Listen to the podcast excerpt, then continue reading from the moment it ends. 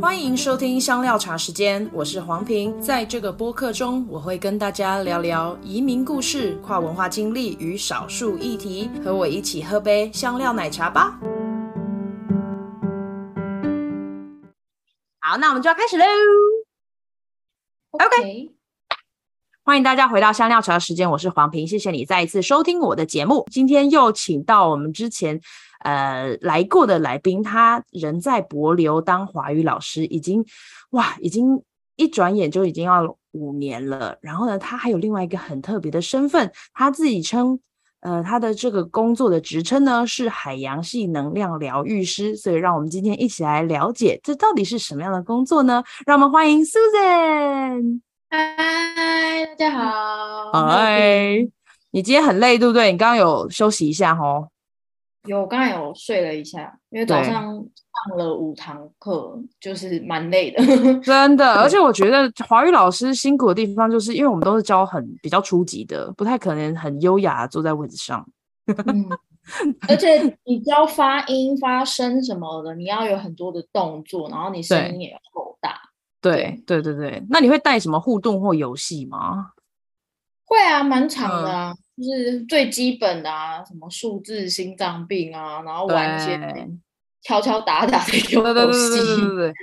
而且而且你们班上学生蛮多的，对不对？我上次我记得你上次讲到你们有四十个，对，二十二十几个，二十几个，一个年级。嗯嗯，对，就是以高中生来讲，我觉得算多，因为毕竟他们是一个比较失控的年年龄。对，所以最失控的是什么？他们会自己开始讲起话来吗？还是？光是那个声音就压不太过啊，就是哦，没有麦克风，不会，对，不会太失礼或者什么太失控，只是光是那个声音你要场控，你就会觉得你需要一点肺活量跟丹田。对，没错，就是你会淹没在人海中。哎，他们就是柏留人学生，他们是声音是大的，对不对？就普遍来讲，呃，就是你要大声可以大啊，可是可是。在教室里其实还好啦，我觉得就还一般般。OK，没有，因为我觉得是以我应该是刻板印象吧，就是民族性的想法，就我们东亚的声音好像都比较小声一点，但是就是这种南岛语系的，因为他们可能是世界观的状况，我都觉得他们好像声音会比我们洪亮一些。就是我觉得在自然当中，然后他们有一定的目的的时候，他们会大声。可是如果社交场合，我觉得他们算是比较害羞的，不是这么外放的。哦，OK，慢熟的，慢熟的。OK，哎、欸，在他们。在他们的节庆里面，除了跳舞之外，他们也会唱歌吗？会啊，会唱歌跳舞，蛮蛮长的。他们唱歌很好听，很好听，是那种很多合音的。我其实听不出来，可是他们就每次 他们的声音就是很厉害，就是天生的那种音来，嗯，就跟台湾的原住民很像。对，我是想问，啊啊，他就是会有某种和谐度这样子。对，没错。你有问过他们都在唱什么吗？他们其实现在，因为现现现在还是比较现代化了，所以除了他们原本就是自己柏流语的一些歌曲，当然也有，只是可能可能因为我是在天主教学校，所以他们也很常唱圣歌、诗歌什么的，哦、然后但也会唱西方流行歌曲，所以就都唱啊，就是什么都唱，什么都唱。嗯、OK，那跳舞的部分，跳舞就是真的比较传统的一些舞蹈的一些。动作舞步就是真的比较传统，对，他们会有传统的音乐配舞吗？还是用传统的动作去配现代的舞？嗯，都有。主就是如果是节庆的话，当然就是你可以你看得到那种最传统传统的舞步配他们传统的乐曲。嗯、但现在因为你知道，就年轻化，所以其实很多时候学生表演他就是很喜欢用 mix 的那种，对，对就是混音版啊，然后就是你就加一点、哦、自己加一点有的没的，就是现在创意还是蛮多的，对，啊，嗯，了解。对，我们上一集聊到你的比较多是华语教学的部分在帛琉，然后呢，我们这天这我们今天要聊的是海洋系能量疗愈师，你是？怎么样开始这样的一个旅程？对，就是其实我所谓所谓就是能量疗愈嘛，或是你说身心灵疗愈，嗯，其实我一开始就是单纯的我想要疗愈我自己，我觉得我自己有蛮多创伤，或是我觉得我生命当中有一些我觉得过不太去的事情，或是有一些情绪的障碍。然后，所以后来就是一步一步开始。我一开始是找找那种心理咨商，就是最传统的。就我其实大学时代，我就去在学校的时候，我就有看过学校的心理咨商。就是我觉得他有协助到我，就是关于可能自我觉察，然后去分析自己、剖析自己，就是从一个比较心理学的角度，然后一个比较三百六十度。的方式去看见我的每一个问题，或是那个困扰我的东西，就是他的确有协助到我。可是我感觉到每一次的咨商，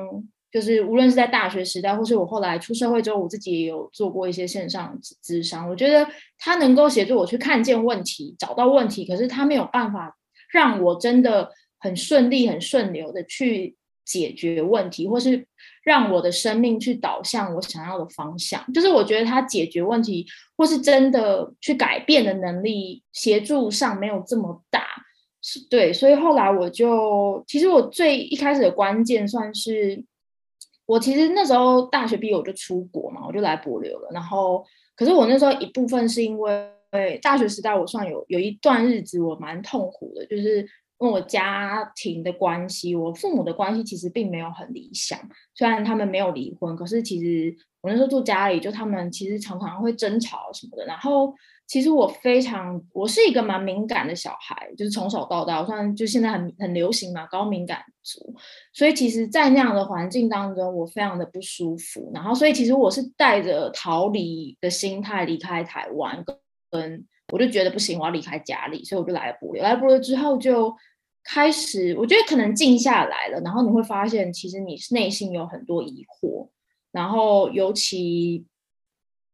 我觉得我情绪上会有一些，我我没有办法从情绪当中。跳出来，就是我很容易陷在情绪当中。可能今天当我有一一种感觉，可能是愤怒，可能是恐惧，可能是难过，或是挫败，我就会在那个情绪里面深陷泥泥淖的那种感觉。所以我一直以来都有这个状态。然后再加上我，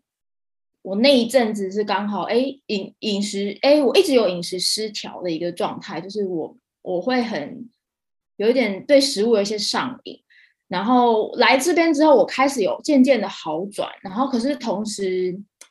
我还是感觉到说，我在情绪方面我没有办法这么有掌掌握力。就我常常会被吞情绪吞噬的那种感感觉。对。然后后来我就进入了一段关系，就在二零一九年的时候，二零二零年的时候进入了一段关关系。然后这段关系其实，呃。就是很深刻，可是很痛苦，就是一直争吵啊，然后有各种 trauma bonding 之类的，就是一直在争执当中，可是很深刻。就是我可能那时候一见到他的时候，我就觉得这个人很熟悉，然后甚至他是因为过往不是很常，大家流行，我不知道你有没有听过什么吸引力法则，然后把你想要的伴侣的。呃，条件写下来，然后其实我那时候我就很相信那个吸引力法则这样的东西，所以我那时候就有做这样的事情。然后我遇见这个人的时候，他是百分之八九成是符合我这个这个条件，我觉得 OK，他就是为了我而发生。可是没想到我们开始相处之后，我发现很多很多争执，很多的痛苦，然后甚至我因为这样子，我嗯。恐慌发作，就是有一些生理上的一些状态，就是身体上、生理上开始不太舒服了，然后，嗯，一直处在一个，呃，心理跟生理都不太稳定的一个情形，然后我就开始一直在找原因，一直在想说要怎么办。然后，其实我过程当中我也找过智商，我也找过，我我也是，我是从那时候开始，哎，我开始接触，哎，能所谓的能量疗愈是什么？然后我感觉到，哎，能量这件事情会比智商来的快速跟容易，就是那个改变是非常迅速，那个转换是一念之间，或是一句话，甚至就是一个 moment，它就你隔天就完全不一样了。对，然后所以我开始对这个越来越深信，然后一直到我，嗯、一直到我离开，下定决心离开那段关系，因为真的太痛苦了。那那一年当中，对，然后。嗯离开之后，我就我还是有很多的情绪啊，或是很多的累积，这样这样子。然后我就开始也是为我自己找方法。我想说，好吧，我一开始其实我是想学大家比较常听到的催眠治疗，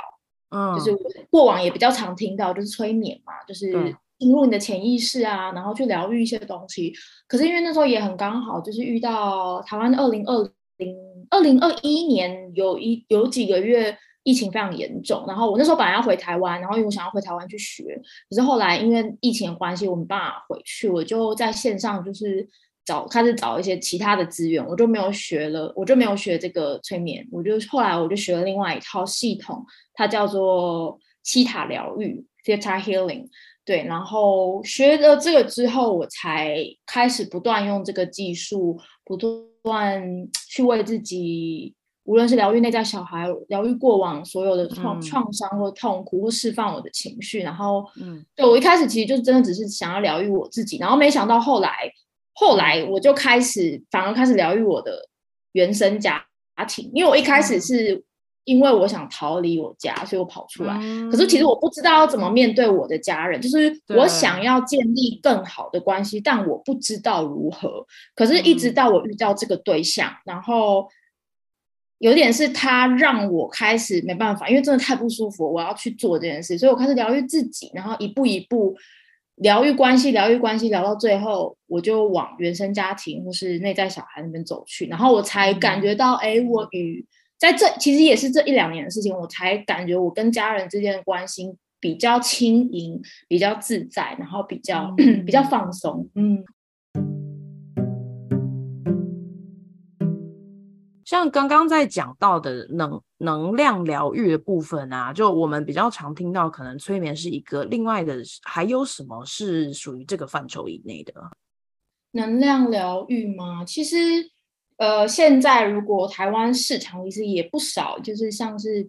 嗯催眠，然后希塔疗愈也是一种，然后像是我有听过像什么金钱灵气，灵气也是一种。对，什么出灵气，有什么臼井灵气，好像也是一种。然后好像还有一种是，嗯，我不太确定中文是什么。Access bar，嗯，就是它好像是用手，然后去帮你在你的头部或是你身体的某一些穴位吗？去帮你，嗯，就直接触碰式的去做一些疗愈。然后甚至很多像是什么。呃，颂钵啊，其实说真的，它也是能量的一种，因为它就是用某一种音频、某一种频率去协助你。对对对，哦、嗯，所以其实蛮多的。嗯，对对对对，OK。那所以你刚刚说你就在哎，那怎么在网络上面找到一个你觉得是合格的老师啊？其实现在网络上非常非常多。对啊，怎么找？Hashtag 就找。嗯，我那时候其实真的没有找，我真的就是直觉。我觉得这.这个真的，因为蛮多人问我说，到底要怎么找到老师？因为其实很多 certified 的老师，可是有可能他的个案经验或是他的教学经验不一定。就像我们华语界好了，你可能你拿到那个证照，可是这并不代表你真的实战经验有，或是你真的还蛮会教，就是这个是不等于的。所以，但我那时候其实我真的没有多想，就是很多人问过我这个问题，可是我真的就是直觉，我觉得。OK，这个老师我感觉到他的页面，我觉得舒服，然后他时间上我可以配合，然后我就去了，然后没想到结果意外的好，所以我觉得这也带给我一个认知，就是有时候有些事情真的不需要考虑太多，有时候你内在的那个声音，其实它会带你走向一个最高最好的选择。哎，你觉得，因为你刚刚提到，就是你的原生家庭带来一些带来带给你一些压力，然后或者是甚至到后来的关系啊，让你有恐慌啊等等的。那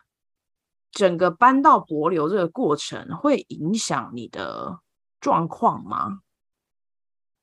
我觉得我那那时候我是一八年搬来博流嘛，然后我觉得其实有对我来讲。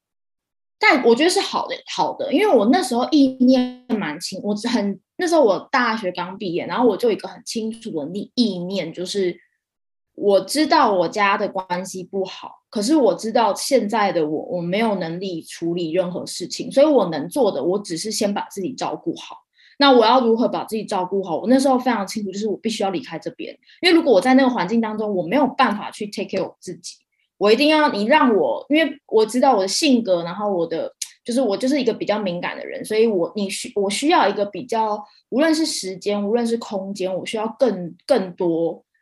我你才我才可以去理清很多事情，甚至我需要很比较长时间跟自己相处，我才可以真正的去静下来。当我静下来之后，我才会有一个答案，或是我才可以知道要怎么做。然后，所以我觉得那时候搬过来，我觉得也算是我一个蛮，就是身心灵界可能就说是 divine timing 吧，神圣时机，就是一个有点是改变你生命的一个契机，或是一个时间点这样子。所以我觉得真的算是，就是来了之后，当然我和家庭的关系没有把马上变好，也花了一年、两年、三年。可是，嗯，他给我更多的空间和时间去理清很多事情，然后甚至我又开始。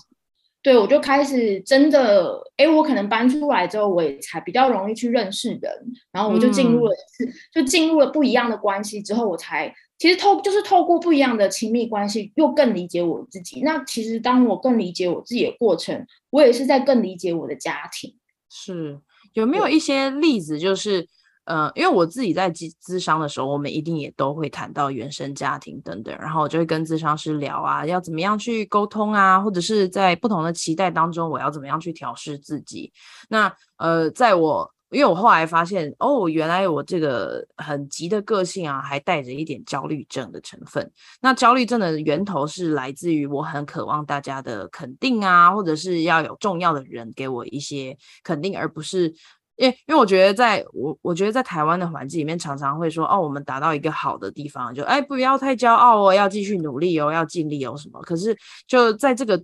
里面，我觉得我也会明确的理解到说，哦，所以我可能做什么都不够好，那以至于我到后来啊，就是一直在填补那个心中的缺憾啊，或者是我觉得啊，就都做不够啊，什么什么的。那我不知道在你的整个疗愈的过程里面，有没有经历一些例子？是是让你可以很明确哦，原来你是怎么样跟家人相处，然后后来又怎么样去去和解吗？是和解吗？还是去沟通？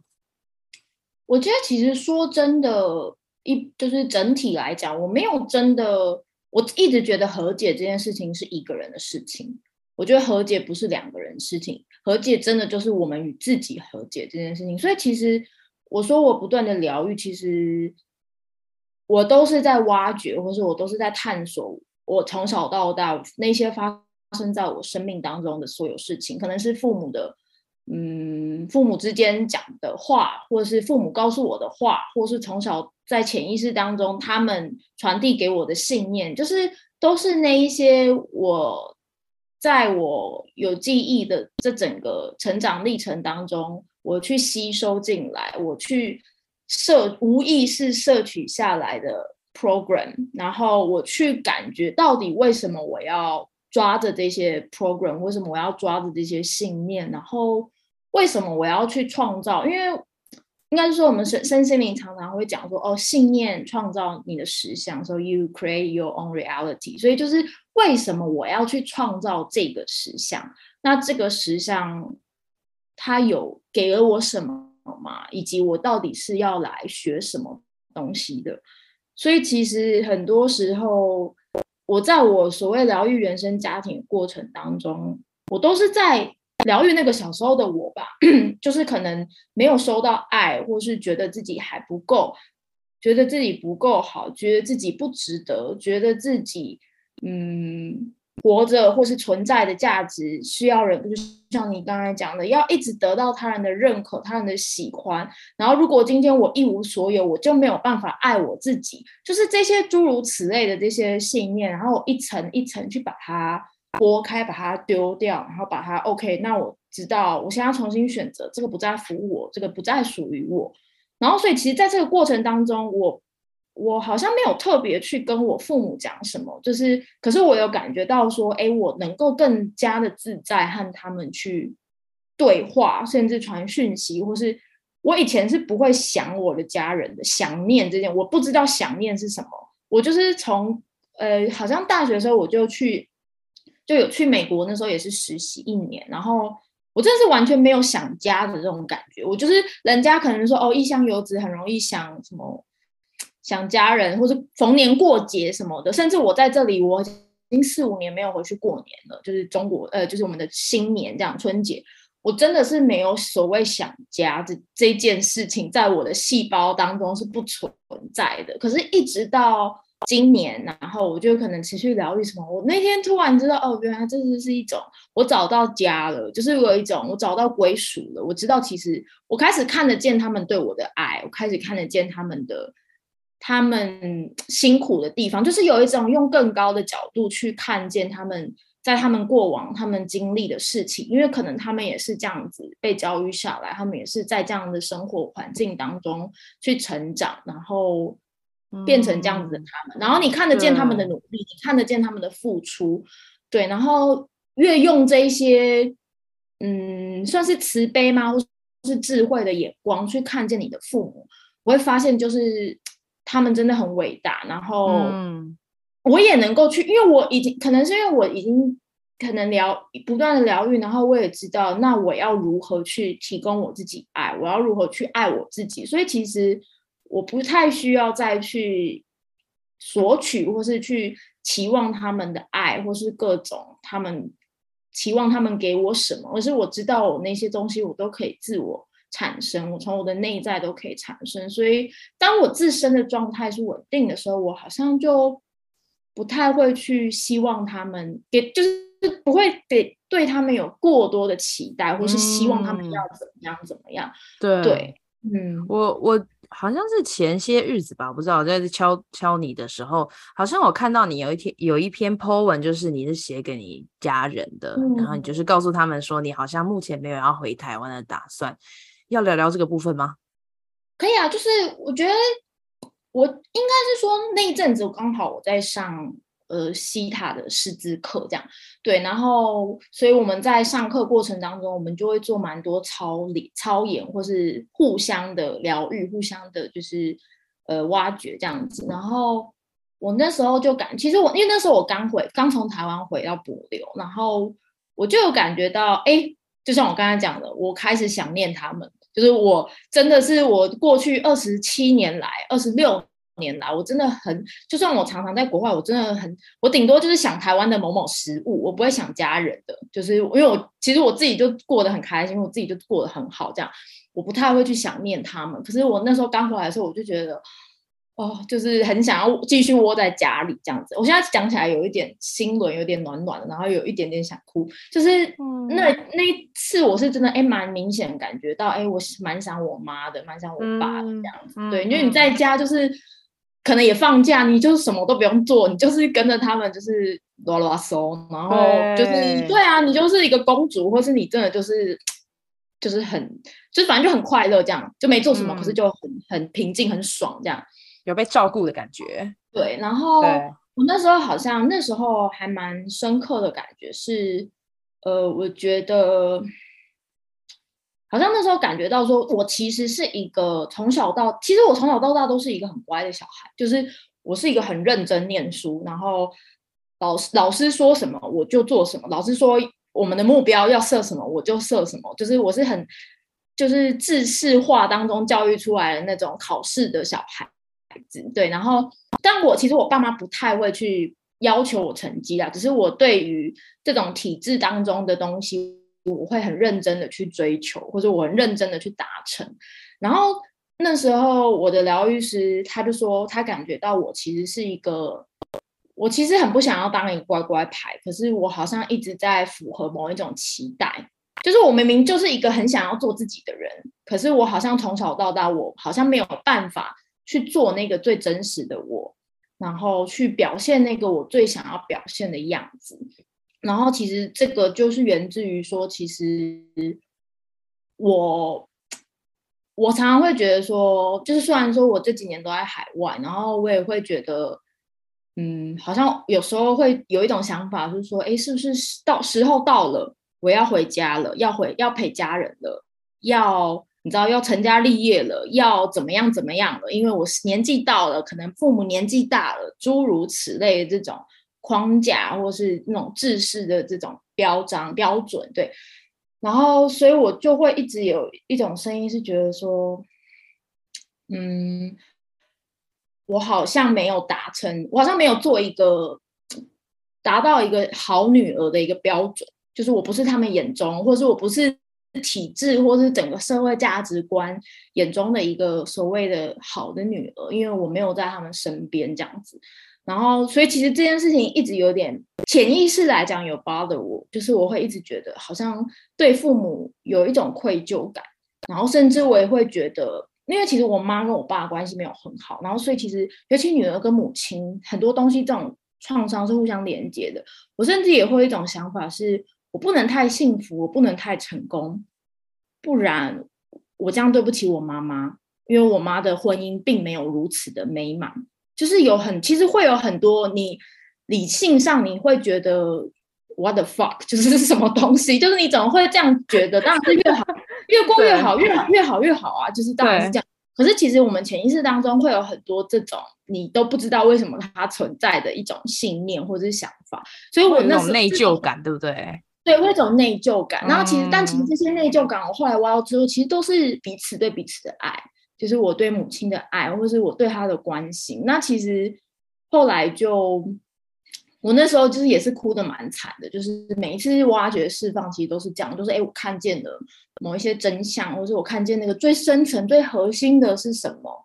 然后看见之后，其实就是释放完，释放完，然后我再去重新锚定。OK，那我现在要什么？我想要选择什么？我是不是能够？同时做最真实的我自己，我所谓最真实的就是我想要活在一个我最喜爱的地方，让我快乐的地方，能够滋养我的地方，就我可以做最真实的我，然后同时我还是可以接受到父母对我的支持跟爱。那为这个是可能的，是有可能的，就是透过这种不断的去更新自己，然后去提升自己的频率，然后去看见。自己到底在学什么，或是那重新选择、重新创造，我到底想要什么？嗯，大概是这样。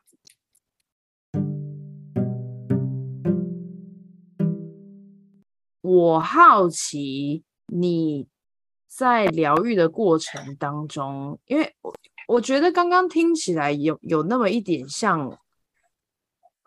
某一些信仰、宗教信仰的那个信仰。因为我觉得我在教会里面也会听到这一类的比较相似的，例如像要去解决原生家庭的伤害啊，要去释放那些负负面的情绪等等，然后要要去跟自己和好，或者是让上帝来帮助我们这样。你你自己对于这些有比较吗？还是其实你就是直接先接受，就是接触到西塔疗愈的部分？我还是会说它不是信仰，因为其实蛮多西方人，嗯、就是西塔疗疗愈的创办人是美一个美美国人，然后一个美国女士，然后所以其实在美国也蛮多不一样的信仰，所以其实就算他没有宗教，还是蛮多人上这样，它有点像是潜意识技术的课程，所以我还是会觉得它不是信仰，因为我而且我们在上课的时候，其实也蛮多那种伊斯兰教的。就是你会看到是国际性的，所以蛮多不一样的国籍的。然后你也知道他，他那个国籍基本上他们与生俱来就是活在那个宗教当中，就是从他们出生开始。然后我自己的话，因为我本身就我虽然我有去过教会，可是我。呃，我也有读，我也读一些关于佛法的东西。可是那个完全就是因为我觉得所有的宗教都是共通的，它的很多的概念，然后都是通往所谓宇宇宙的真理，所谓宇宙的真相，然后所有东西其实都是一体的。所以教会我去过，然后佛佛教的东西我也多少涉猎，甚至我们从小到，大我啦，就是道教这种。这种民间信仰也是都有多少有涉猎到，所以其实我并没我本身自己我在接触这个之前，我是没有任何宗教信仰的，就我都会听，然后我也去去截取我觉得对我有用的东西这样。然后在于我们整个教导的体系当中，它也不算是，它就会告诉我们说，我们其实宇宙有一个源头，那这个源头它不是任何的人，它就是一股能量而已。它就是白光，它什么都不是，它就是有点是无中生万有，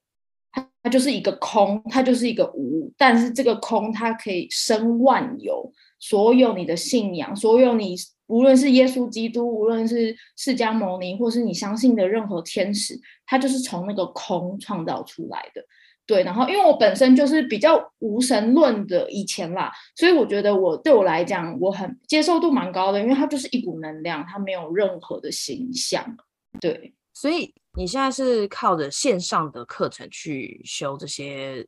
证照什么的。然后我知道你也开始做这一类的工作，对不对？就是你也接受个案，是是用这样个案的词。就是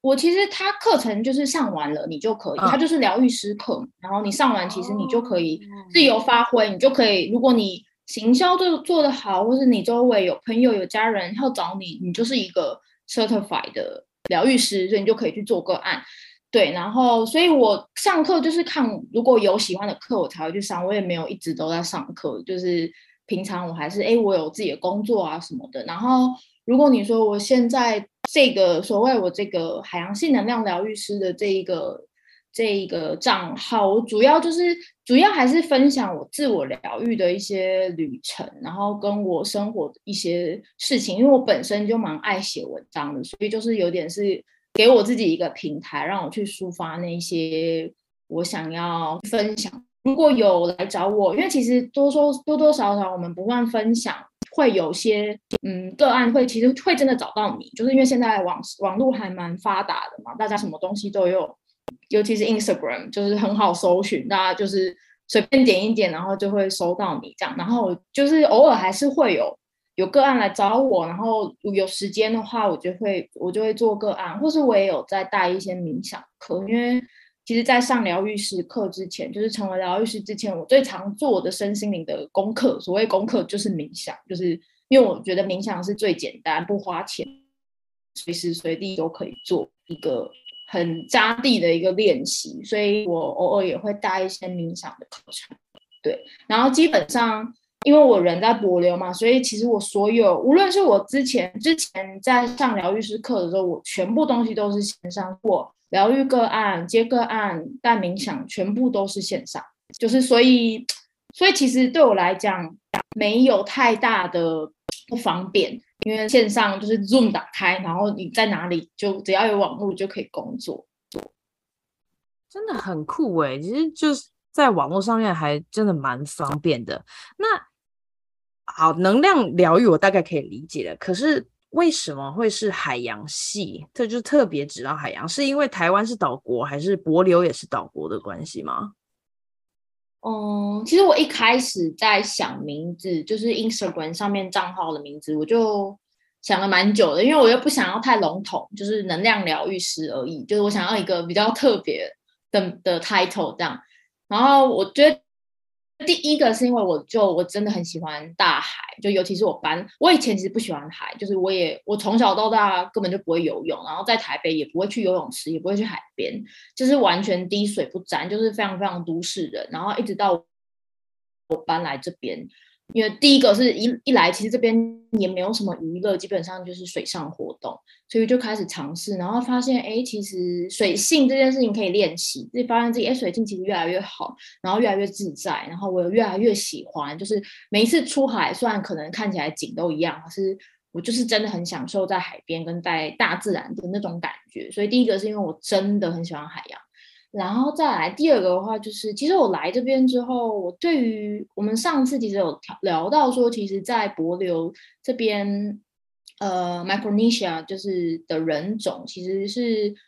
呃，如果从文化角度都是南岛语族，就是大家可能过往在社会课有学过，就是我们的语系其实蛮相蛮相近的，就是好像呃到纽西兰，然后。往上夏威夷，然后到台湾都是同一个语系这样子。然后我来了之后，我才发现，第一个我对于他们的文化，我非常的，就是他们还他们的文化还蛮震震撼到我的。无论是他们的舞蹈、他们的歌唱，然后他们的那一种民族性，就是他们的民族性是其实非常善良，然后非常纯粹，然后非常的。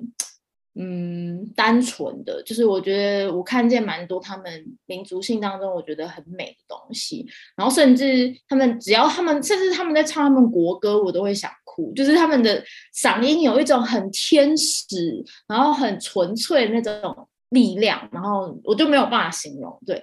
然后我就常也常常会觉得说，不知道大家有没有看过那个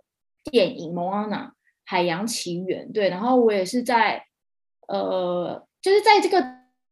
电影当中，我找到很多和这里一样的那些元素，就是无论是他们可能在那种过往祖先在那种海浪当中乘乘风破浪，然后你搭着小小的卡努，然后只为了去找一个新的岛，然后去让你自己的祖先，哎，让你自己的那个就是后代延续下来，就是这些都是很小，然后很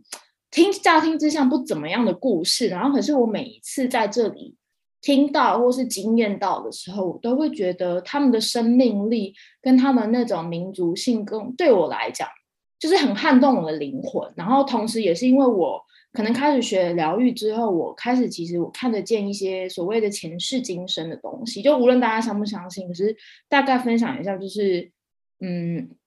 可能。我们就是我们会相信说，我们灵魂其实是会一直投胎啊、转世啊，然后所以其实我们这一世，我们可能上一世在其他的时空背景下也有不一样的生命这样子。对，所以 anyway，我就一直有看到，在很多疗愈的过程当中，其实我就看到，哎，其实我过往和这个民族或是这这个地方的人，其实有蛮多的羁绊跟蛮多的故事，就是他们对我来讲是一种家的感觉。然后，所以我才会在这几年，我一直觉得我在这里就是回家了，就是有一种我真的就是回到大海的拥抱，我回到这个曾经如此滋养我、如此给我力量的这个民族跟这个地区。嗯、对，然后我也想，我这刚才突然很想分享一句话，就是。嗯好像是 Lumi 讲的一个就是诗人，他就说 What you seek, is also seeking for you，就是你在追寻的，你在寻找的，也是一直在寻找你。所以其实我觉得，我们这一世，无论我们到哪一个，尤其是可能在平的节目当中，很多移民，就是大家会到各地去移动工作这样子。然后我其实还蛮相信一个道理，就是。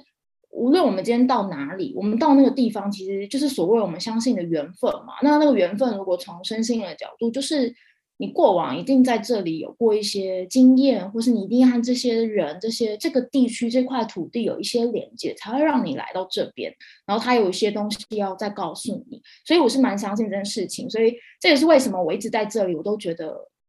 很安全。然后我觉得这就是我的家。对，所以这就是为什么海洋系能量疗愈师。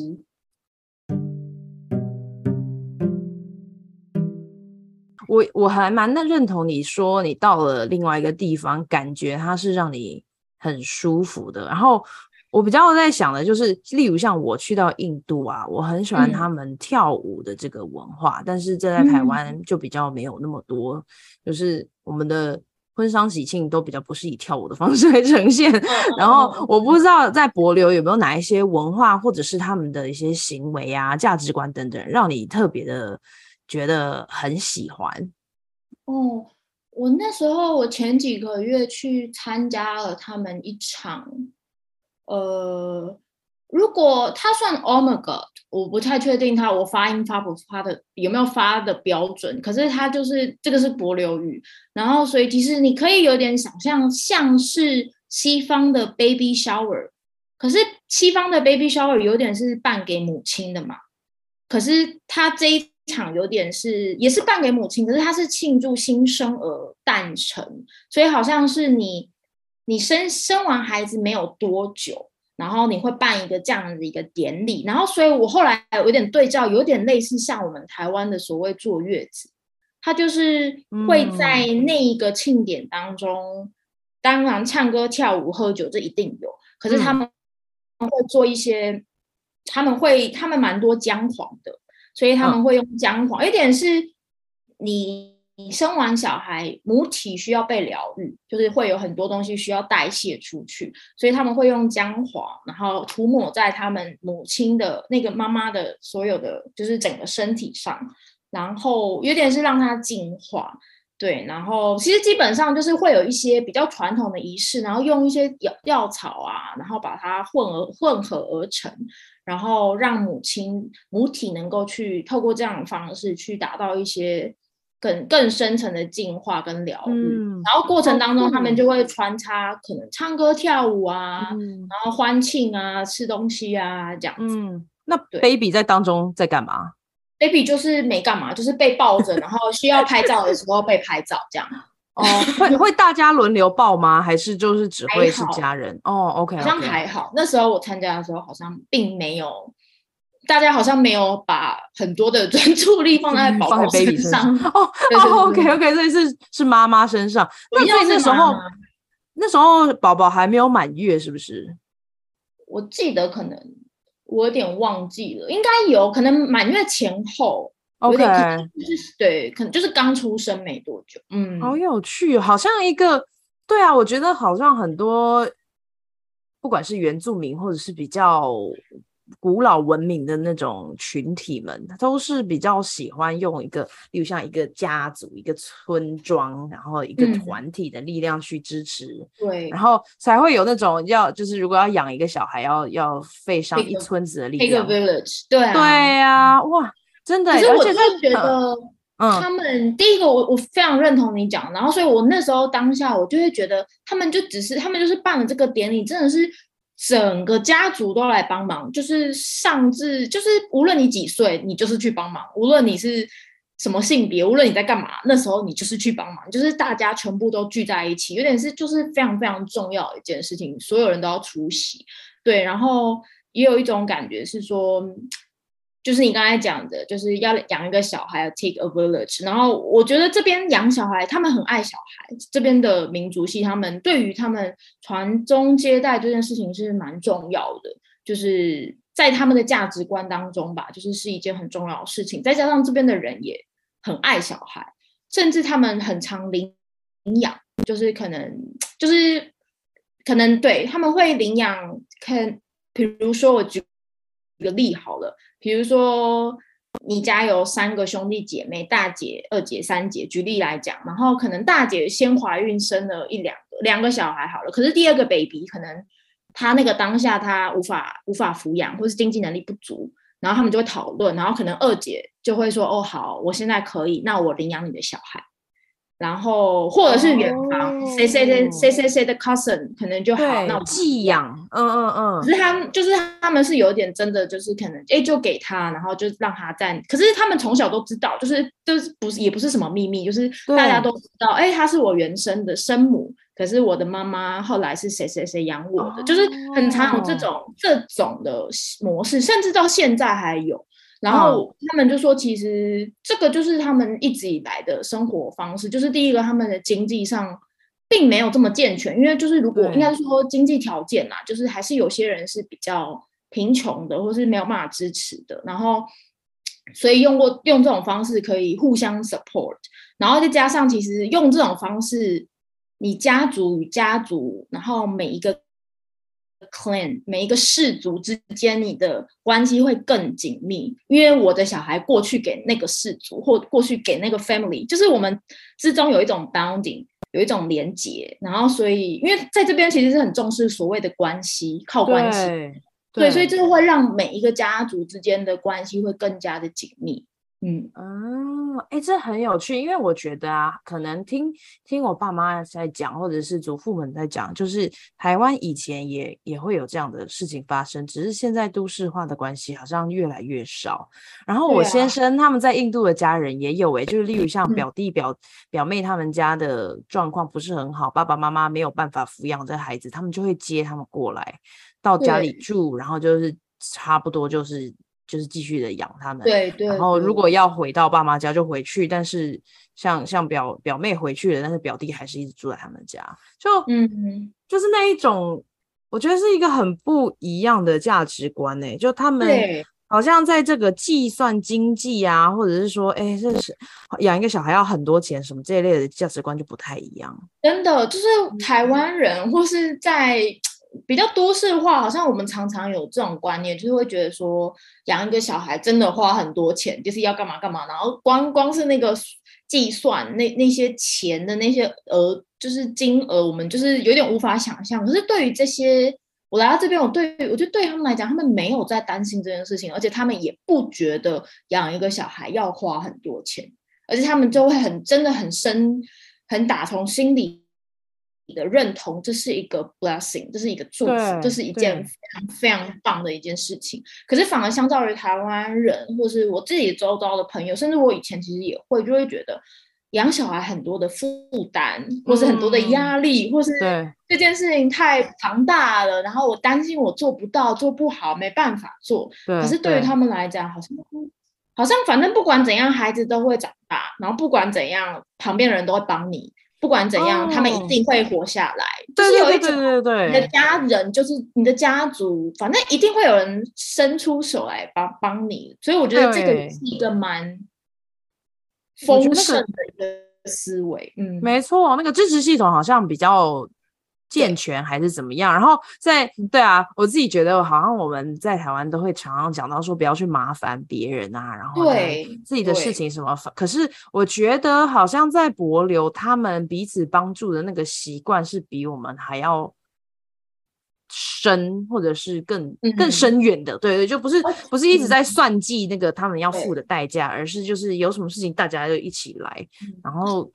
那个当然那个关系，我觉得在群体里面关系那个压力可能也会比较大，对，就是全部都绑在一起的感觉。可是分开也有分开的孤单，这样。对，然后我刚才就想到，其实像他们这边很长，因为我说他们的。经济状态其实并没有像我们可能台湾人或是都市的状态这么好嘛，所以其实很多人是很需要帮忙的，尤其是金钱上，他们其实很常在所谓的 donation，就是可能比如说办葬礼，他们办葬礼要花很多钱，然后可能今天有一个家人过世，然后举例来讲，学校某一个老师的父亲过世好了，那一周开始大家就会说哦，谁谁谁的爸爸过世，然后。如果有可以的话，就捐捐款这样子，所以就是大家就会开始捐款，然后就是自由新政，五块、十块、二十块美金啊都可以。可是就是一种表达心意，然后甚至他们还会有点像我们结婚那个写礼金，他们会把金额写下来哦，就是名字，然后写金额，然后最后把这些钱跟这个 list 就是给那个父亲过世的老师这样子，然后对啊，就是这种互相协助。就互相帮忙，因为他们就说，对如果这一次他需要帮忙，你给钱，嗯、你帮你捐了钱，下一次你需要，他也会帮你。哦，有点丧葬费的感觉。对。在节目的最后，有没有刚刚没有提到的，然后想要补充的呢？嗯，我感觉一下哦。嗯。呃，未来的宣传跟方向，嗯、疗愈师的工作，啊对啊，嗯、我就是觉得，其实我做这个就是发自发，呃，就是做这些能量疗愈啊，或是我发起一些可能冥想的呃活动，就是课程，我觉得就是真心，我觉得学习这些东西，甚至开始冥想之后，对我的生命有很大很大的反转。就是我一开始有讲到说，哎，我的情绪其实过往是很不稳定，或是我很容易陷到情绪当中，但是后来。尤其是开始冥想之后，我开始能够以第三者的角度，或是我能够呃去抽离，或是该应该是说和那个情绪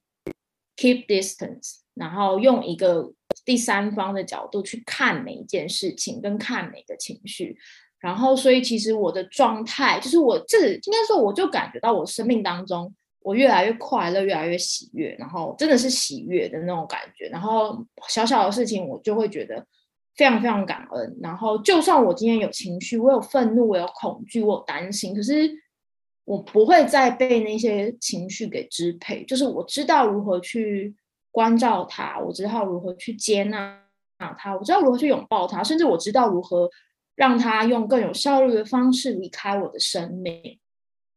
对，然后所以其实学习疗愈，甚至我开始冥想，这都是对我的生命非常非常扎实的影响，包含也是和我家人的关系越来越好。所以其实我就会觉得我很想要，因为我也知道生命当中很多人，因为很多读者啊，或是很多粉丝有时候会私讯我，然后问我一些生命当中的问题。所以其实我知道说，很多人其实在自己的生命当中会有很多遇到很多挑战或是不顺利，然后。所以我开始会做这个账号，我也是希望把我自己的经验分享给更多人，然后让每个让让更多需要的人看见，说，哎，其实你是有不一样的选择，甚至说给他们一些方向，甚至一些指引。如果他需要的话，我可以去做我能做的，然后去陪伴更多人，去走过那些我过往认为很痛苦的过程。对，所以我一开始办这个 account 真的就是初心，就是我真的很想分享。然后如果未来的方向是，我觉得我会持续分享，因为这我就是真的很喜欢分享这些东西。然后可是因为我目前也有我的工作，所以但我也不确定说，哎，我我会不会做华语教学一辈子？这我很难。很难说，可是我很喜欢帛琉，这是一定的。但这份工，呃，疗愈师的工作，我也会觉得，哎，如果有机会，我会想要持续去发展，因为我真，我觉得对我来讲，这是协助人最快速、最直接的方式。就是我也很喜欢教学，可是我觉得在教学过程当中，不会这么深刻的所谓生命影响生命这件事情，我反而在疗愈个案，甚至在分享一些我自己的经历的时候。好多人会直接跟我说：“哎，对他的帮助真的很大。”然后这些感动是我有点是我人生的一种热情跟使命。然后我真的很想去做的事情，所以我觉得长久以来，我觉得我还是会我会想要持续去当一个疗愈师。对，然后嗯，但可能就等时机吧，看我觉得哎差不多了，那我可能就会完全变成全是。对，但那个但那是未来的事。大家要怎么找到你呢？呃，可以在 Instagram 上面打 Susan 海洋系能量疗愈师，或是你直接搜寻 Soul Journey Expansion S O U L J O U R N E Y 底线，然后 Expansion E X P A N S I O N。对，然后我也会把这个连接都放在资讯栏，如果有兴趣的听众都可以去跟 Susan 做。问答或者是互动等等的，然后我也希望就是单集播出来的时候，我们有机会做一个直播，可以回答大家的问题。今天非常谢谢你，Susan 来我节目玩，谢谢平，谢谢大家，非常开心。